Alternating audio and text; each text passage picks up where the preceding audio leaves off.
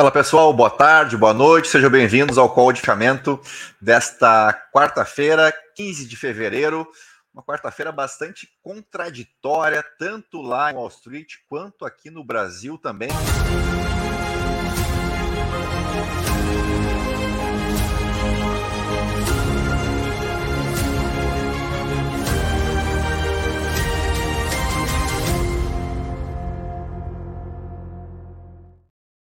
Boa noite, pessoal. De novo, entrou a vinheta sem querer aí. Sejam bem-vindos ao de fechamento aqui da Central do Investidor, desta quarta-feira, 15 de fevereiro. Como eu vinha dizendo, uma quarta-feira bastante atípica, um pouco contraditória em relação às últimas sessões, tanto em Nova York, ou em Wall Street, como queiram, como aqui para o cenário doméstico, para o nosso Ibovespa. Se lá nós tivemos mais dados que reforçam a, a força da economia, a resiliência da economia norte-americana, uh, que dessa vez fizeram com que os mercados subissem, ao contrário do que vem acontecendo nas últimas nos últimos meses, podemos colocar assim, né?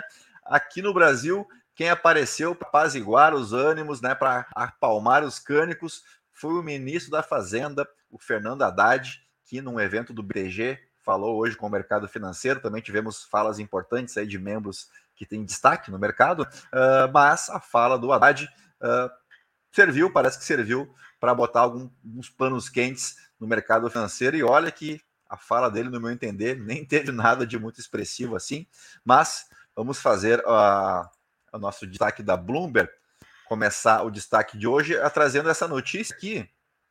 Uh, metade dos americanos que mudaram de emprego tiveram um aumento que superou a inflação.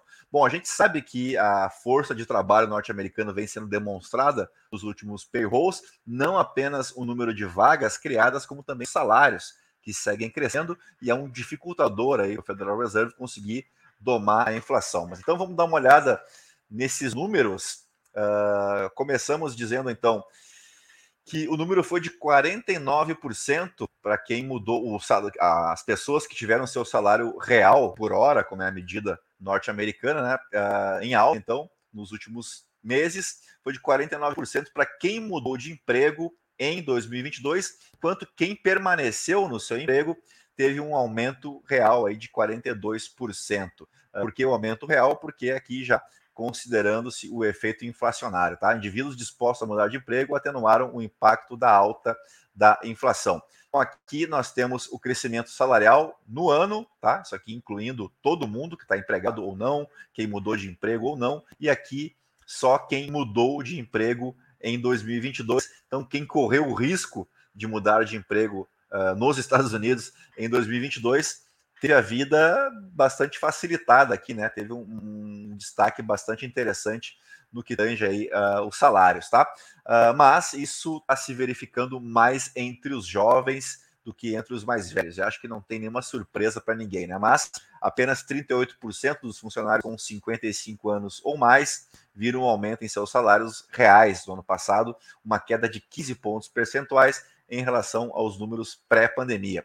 Em comparação, 60% dos trabalhadores de 16 a 24 anos obtiveram uma taxa acima da inflação. Né? Ah, então, uma diferença interessante aqui né, entre os trabalhadores. Tem alguns casos aqui, mas eu queria trazer mesmo era esse dado aqui, eu acho que esse é o mais importante. Então, é mais um dificultador né, na missão do Federal Reserve de acalmar essa inflação que está ainda bem acima da meta, se encontra agora no acumulado dos últimos 12 meses em 6,4%, quando a meta do Fed é de 2%.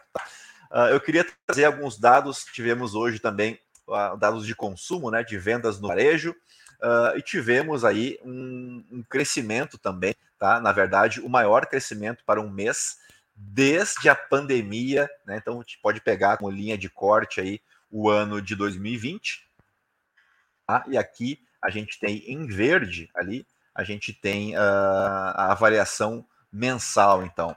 Uh, as vendas subiram 3% aqui, ó, as vendas no varejo, tá? E esse é o maior salto de março de 2021. Tá aqui o março de 2021. Então, mais um complicador, né, para quem está apostando numa queda dos juros, tá? Aqui nesse outro a gente tem uma notícia que é, é um agravante ainda maior, é dos setores que compõem essas vendas no varejo, todos eles, em relação a dezembro de 2022, tiveram ganhos em janeiro, tá? E aí vale para uh, peças, componentes, né, de motores, de, de veículos, uh, para serviços, né? A gente está vendo aqui que é, é, é, geral, tá? Alimentação, cuidados com a saúde, gasolina, uh, vestuário, tudo subiu em relação a, dois, a dezembro de 2022. Então, mais um dado que deveria né, se traduzir no dia de queda. Se a gente fosse pegar as últimas sessões,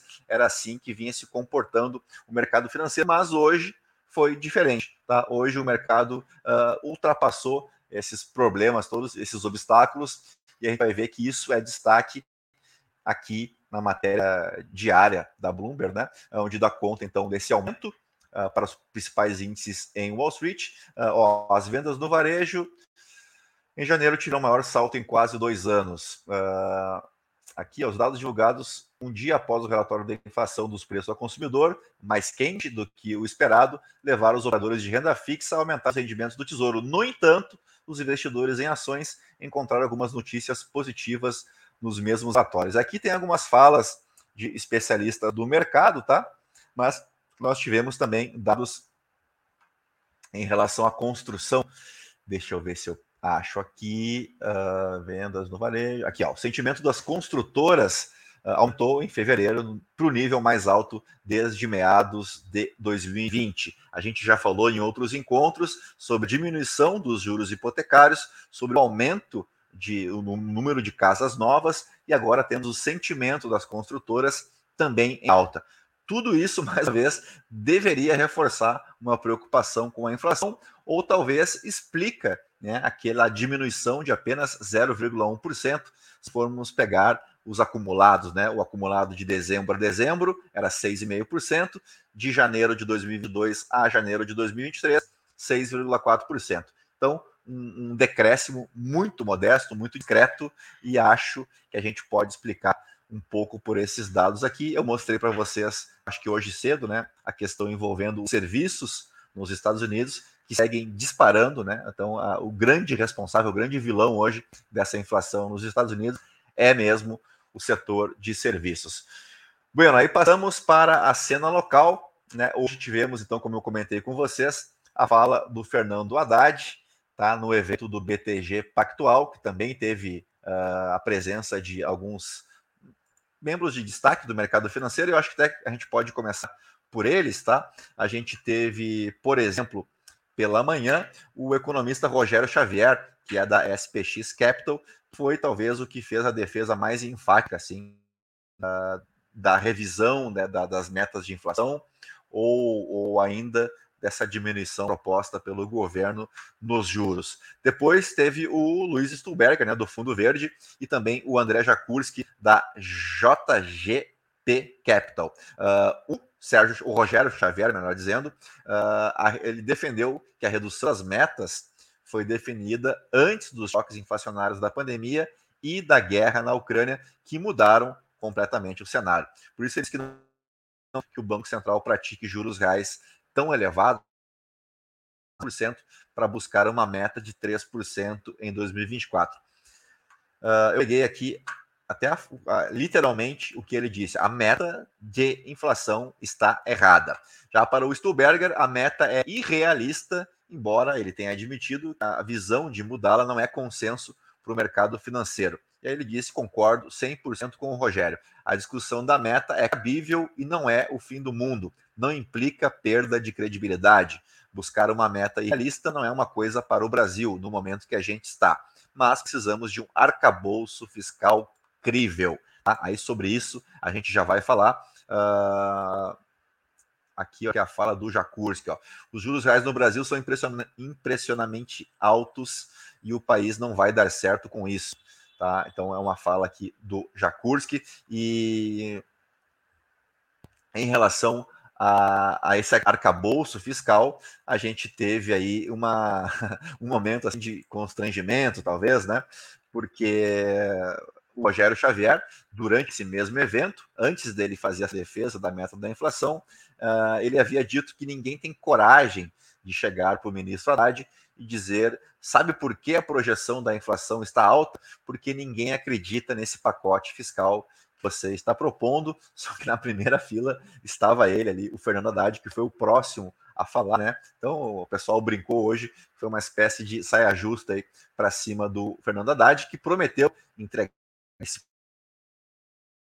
em março, né? E o, o inclusive o Arthur Lira uh, defendeu hoje que não há espaço para radicalismo nesse arcabouço fiscal e que o Fernando Haddad se reuniu com parlamentares já, eles já conversaram a respeito disso, que a gente pode esperar então um texto não radical, um texto mais comedido para que passe sem maiores problemas pelo Congresso.